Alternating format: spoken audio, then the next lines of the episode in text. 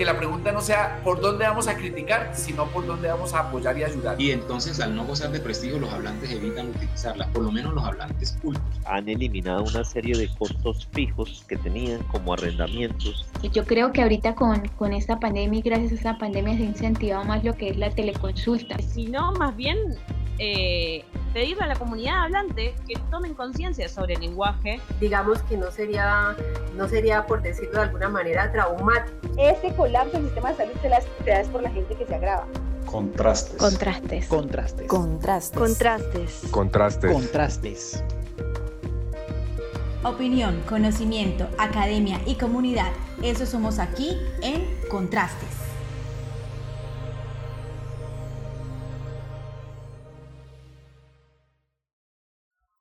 Soy Linda Bula. Y yo soy Javier Ferreira. Bienvenidos al quinto capítulo de Contrastes. Javier, ¿sabía usted que en el país hay 52 instituciones de educación superior acreditadas?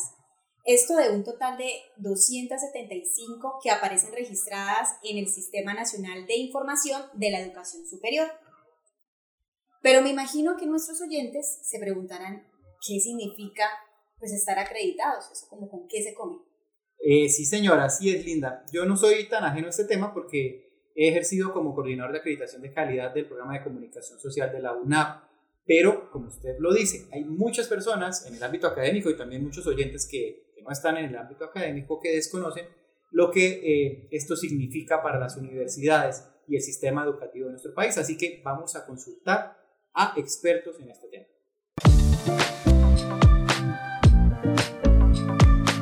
Estás escuchando Contrastes.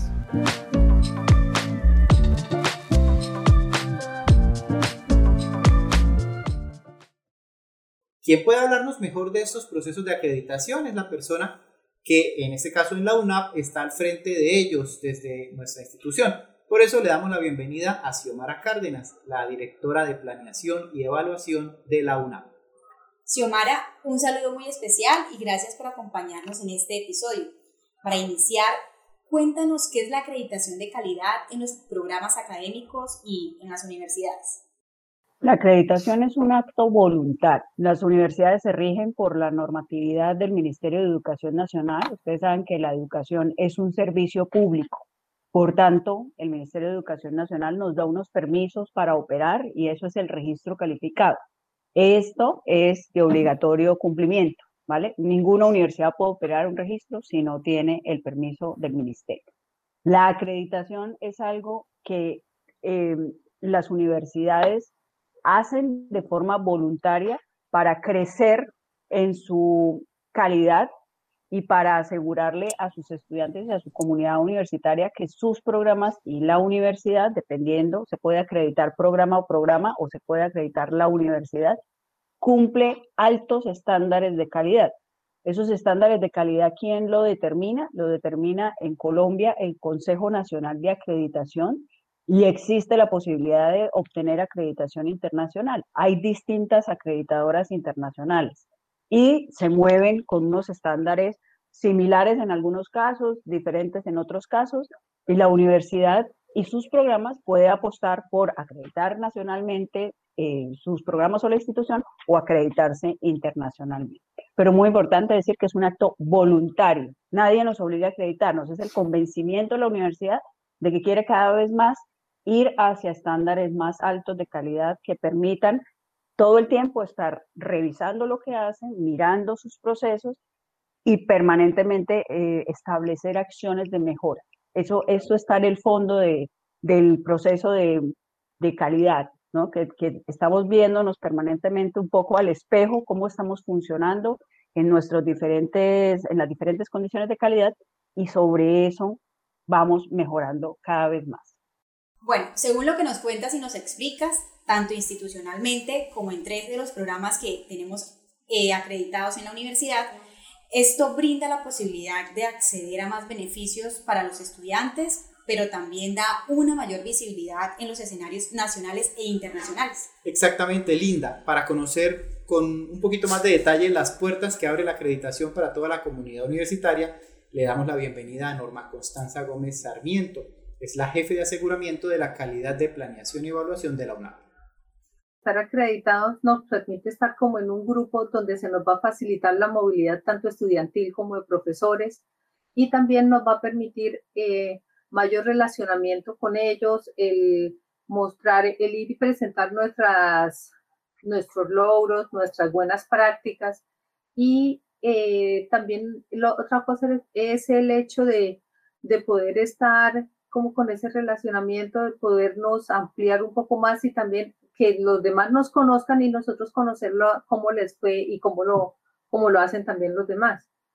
Y producto de estar en este grupo, otro, otro de los beneficios que nos, eh, que nos sirve tanto a nivel institucional como de programas es el poder participar o poder tener como esos puntos extras, poder, que por el hecho de, ser, de estar acreditados, si nos presentamos a una convocatoria pública, nos, nos permite como tener como esa prelación, porque si por lo general hay unos, hay unos es, es esto acreditable, por decirlo así, no, no sé bien, digamos, nos permite, digamos que nos den como ese, ese puntico de listo, cumple con este requisito de ser acreditado, entonces continúa la siguiente fase. Entonces, eso también es otra de las cosas, otro de los beneficios que nos, nos permite, el estar acreditado nos permite acceder a esas convocatorias eh, públicas y que nos van también a ayudar a redundar tanto en la visibilidad nacional y también eso nos, nos aporta a la internacional. Bueno, Javier, pero es que yo me imagino que lograr que un programa académico reciba esa acreditación, pues tiene detrás un equipo muy preparado, dispuesto para cumplir con el objetivo. Y para hablar de, ese tema, le voy a dar paso a la jefe de enfermería de la UNAP, ella es Olga Lucía Gómez Díaz. Olga, ustedes que hace muy poco recibieron por primera vez esta acreditación de alta calidad, ¿puedes contarnos cómo fue el proceso? ¿Qué, fue lo que hicieron y de pronto qué fue lo más, lo más difícil lo más retador? El proceso de acreditación es un proceso de autoevaluación, de verificar la calidad que tiene un programa, eh, en este caso el programa de, de enfermería. Y es una certificación de calidad que en el caso de la, de la acreditación en Colombia la da el Ministerio de Educación Nacional.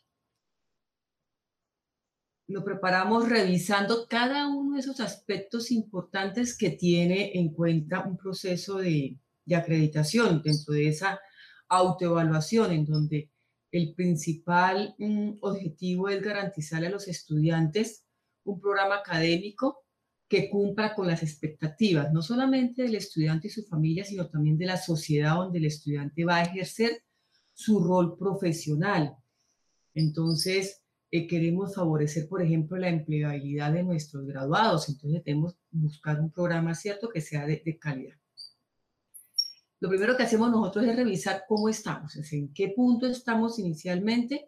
Entonces, hacemos un tipo, una evaluación de tipo cuantitativo, es decir, empezamos a mirar estadísticas de los últimos cinco años eh, del programa.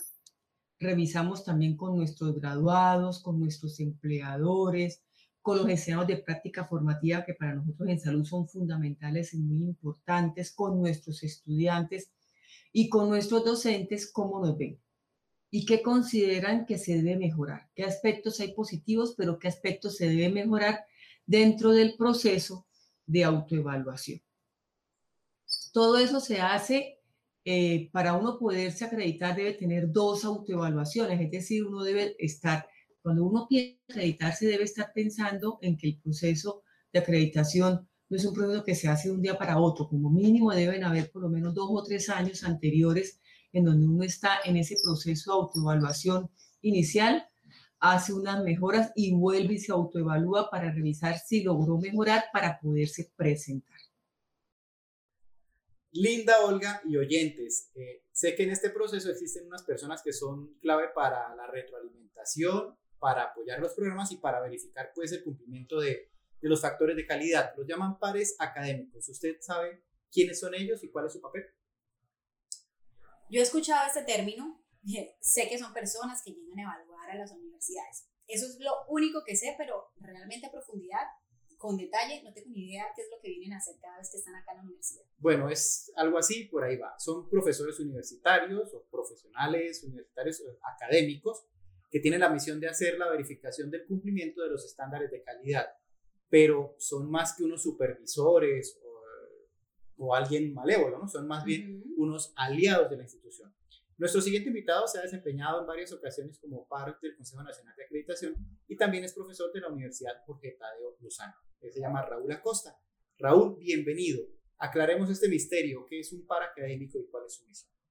Un par es un, un conocedor de, calidad de programas, eh, en este caso de comunicación social. Un par es una persona que está dispuesto a ayudar al crecimiento y fortalecimiento de un programa, en este caso de comunicación social. Un par conoce cuáles son las necesidades eh, del mundo actual, de la realidad social, y con base en eso y con base en lo que está haciendo la universidad que él visita como par, él ayuda a que las universidades fortalezcan sus programas y a que los programas no se queden estáticos en el tiempo, sino que evolucionen y respondan a las necesidades del mercado es decir, a las necesidades de la sociedad en general. Un par debe ser capaz de alejarse de los prejuicios, un par debe ser capaz de pensar y ubicarse en el contexto en el que está analizando la universidad, la que sea, mirando los estándares de calidad. Puede estar mirando muchas cosas que le hacen falta a una institución, pero él debe ubicarse en la región, en el país, en el lugar que está y desde esa mirada, sin prejuicios, debe valorar lo que está haciendo esa institución que está visitando y debe aconsejar lo mejor de acuerdo con las necesidades y de, acuerdo con el lugar donde está ubicada la institución. Pienso que la calidad de la educación superior tiene que estar determinada por las necesidades de la ciudad, del país, del universo, por las necesidades de comunicar, de contar, de transmitir.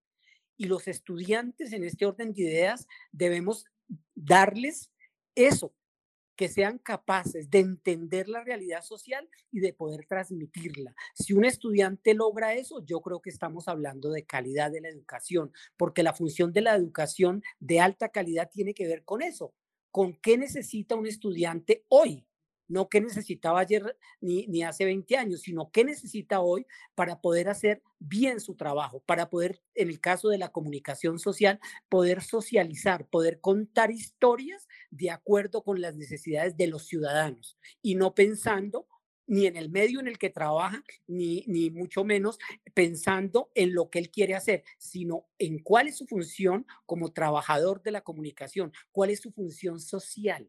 Ahí me parece que la calidad de la educación tiene que estar centrada en permitirle, en entregarle las herramientas suficientes para que comprenda esa realidad social y la pueda transmitir a través de los diversos medios de comunicación, en piezas de comunicación que se elaboren de manera adecuada.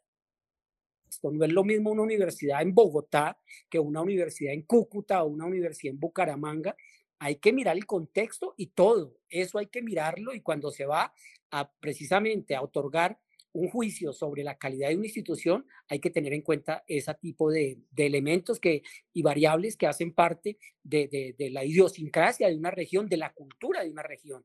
Y eso es importante que los, los pares lo tengamos presente y no pensemos que todas las instituciones tienen que ser eh, como, como Harvard o como los Andes o, o Yale. No, tenemos que buscar calidad y también esa calidad tiene que ver con el contexto de la región, con las posibilidades de la región. Los temas de actualidad están en contrastes. Javier, pero ahora me surge otra duda y es cualquier institución educativa de educación superior puede ingresar como porque sí al Sistema Nacional de Acreditación? Eh, muy buena pregunta, Linda. Pues no es así porque sí. Sí hay unas condiciones iniciales que deben cumplirse antes eh, de, postularse institucionalmente o como un programa para optar por la acreditación de alta calidad, ¿cierto? Tal vez contar con un núcleo profesional de tiempo completo que sea apropiado, disponer de un proyecto institucional, un proyecto educativo institucional y contar con una estructura organizacional y con sistemas de administración y gestión, entre otras como el tiempo de de duración, si es un programa, tiene que haber graduado un número determinado de cortes. Nuestra invitada, Xiomara Cárdenas, eh, nos puede explicar un poco más este tema. los ejercicios de autoevaluación se guían por, unas, por unos parámetros y unas guías que nos da el Consejo Nacional de Acreditación. Entonces, para poner un ejemplo, en el, en el ejercicio de autoevaluación institucional que estamos relacionando, que estamos ejecutando en este momento, tenemos hoy en día en análisis 12 factores, ¿vale? 12 factores, uno tiene que ver con profesores, otro tiene que ver con comunidad de estudiantes, otro tiene que ver con investigación, desarrollo tecnológico, otro tiene que ver con mejoramiento continuo, autoevaluación y autorregulación. Todos esos factores en las etapas 0, 1 y 2 eh, se analizan cómo los vamos a empezar a trabajar. Y esos factores eh, tienen que empezar a, documentar ciertos logros y ciertos impactos que se hayan eh, ejecutado en la ventana de observación en el que se ejecute el periodo de autoevaluación. ¿sí? Estamos hablando que estas primeras fases corresponden al ejercicio de autoevaluación.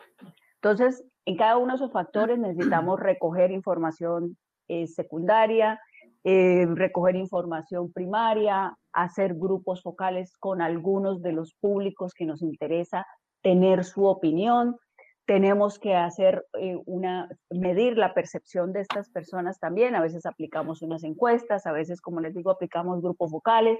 En fin, recogemos información tanto de las personas como de los números, como de los documentos, y se procesa esa información, se interpreta y se produce un informe. Y ese informe de autoevaluación, por supuesto, va muy en la lógica de analizar cada de esos factores, pero, pero sobre todo identificar fortalezas de la universidad y, e identificar oportunidades de mejora. Y esas oportunidades de mejora son a la, al, al, tiempo proyectos de mejoramiento. ¿sí? Entonces, un gran producto de este ejercicio de autoevaluación es producir, valga la redundancia, un informe final en donde yo tengo ese análisis de, cara a los factores de calidad y sobre eso identifico cuáles van a ser esos proyectos de mejoramiento que el programa o la institución se compromete a ejecutar en el periodo en donde aspire a tener la acreditación, ¿vale?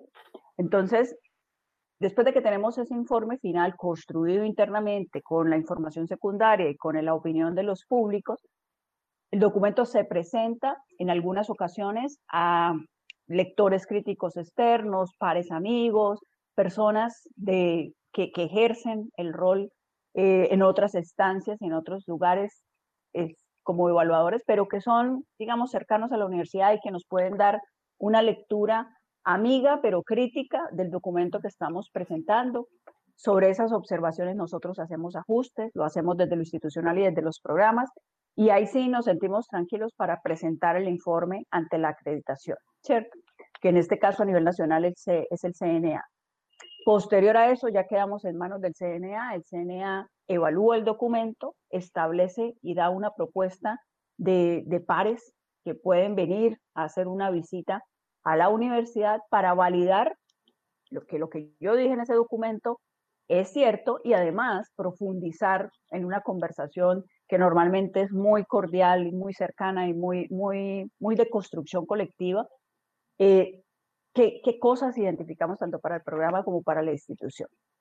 Posterior a eso, nos dan un informe, ellos vienen a su visita, la ejecutan dos, tres días y en un periodo determinado nos devuelven un informe. Ese informe, por supuesto, desde la universidad lo contestamos, complementamos lo que se considere y ya esperamos eh, que, que, llevemos a buen término este proceso y nos den la acreditación tanto del programa como desde lo institucional. Ese es el proceso que vivimos tanto desde la organización, de la institución, como cada programa para optar por la acreditación. En este programa hemos mencionado a una institución llamada el CNA, es el Consejo Nacional de Acreditación. En el cierre del programa les queremos contar que este es un organismo académico que depende del Consejo Nacional de Educación Superior, CESU, y está integrado por personas de las más altas calidades científicas y profesionales. La función del CNA es la de promover y ejecutar la política de acreditación adoptada por el CESU y es coordinar los respectivos procesos. Lo que hace este consejo es revisar el proceso de acreditación, lo organiza, lo fiscaliza, da fe de su calidad cuando hace las visitas y finalmente recomienda al Ministerio de Educación Nacional acreditar los programas e instituciones que lo merezcan Y con este concepto es que ya el Ministerio de Educación Nacional es la institución que expide las certificaciones o las resoluciones de acreditación. Bueno, muchas gracias a nuestros invitados, a todos eh, los oyentes que estuvieron allí con nosotros hasta el final. No olviden compartir este podcast con sus amigos, conocidos y familiares y nos escuchamos en el próximo episodio. Chao. Puntos de vista, opiniones, diálogos, voces expertas. Esto es Contrastes.